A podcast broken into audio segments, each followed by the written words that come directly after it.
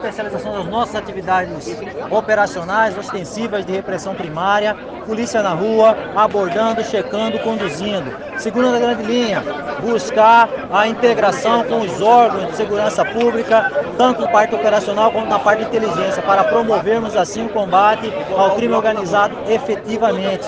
E terceira grande linha, a valorização do nosso bom profissional e o congraçamento com a comunidade. Né? A Polícia Militar ela tem que trabalhar de lado a lado com a nossa comunidade e a comunidade com os movimentos comunitários, as lideranças, com certeza tem um grande apoio, uma grande relevância dentro da segurança pública. Nós estaremos reunindo com o nosso Estado-Maior e vamos fazer uma radiografia de todo o nosso, os nossos comandos e com certeza veremos algumas mudanças pontuais, mesmo porque nós entendemos que os nossos comandantes são muito competentes e com certeza com a, com a participação do nosso policial militar, dos nossos comandantes, nós com certeza não deixaremos em nenhum instante de atender a sociedade mato-grossense. Volto a dizer, a Polícia Militar ela é formada por cidadãos, cidadãos, pais de família, esposos, filhos, população mato-grossense. Então ela, ela é parte da população mato-grossense e vai servir à população mato-grossense. Hoje nós chegamos ao ápice da carreira do oficial da Polícia Militar.